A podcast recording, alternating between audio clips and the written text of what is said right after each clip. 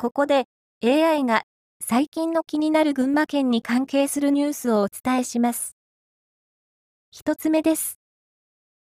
7月31日時点のレギュラーガソリン1リットルあたりの平均小売価格は、県内は前の週より2円90銭高い179円80銭になりました。リーマンショック後の2008年9月以来、15年ぶりの高値水準です。二つ目です。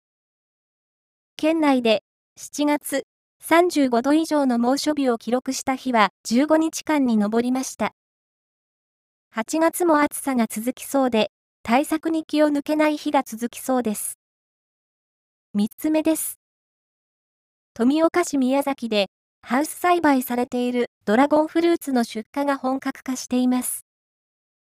今年は暑さのためか、例年より収量は少なく、実も小さいものがあるそうです。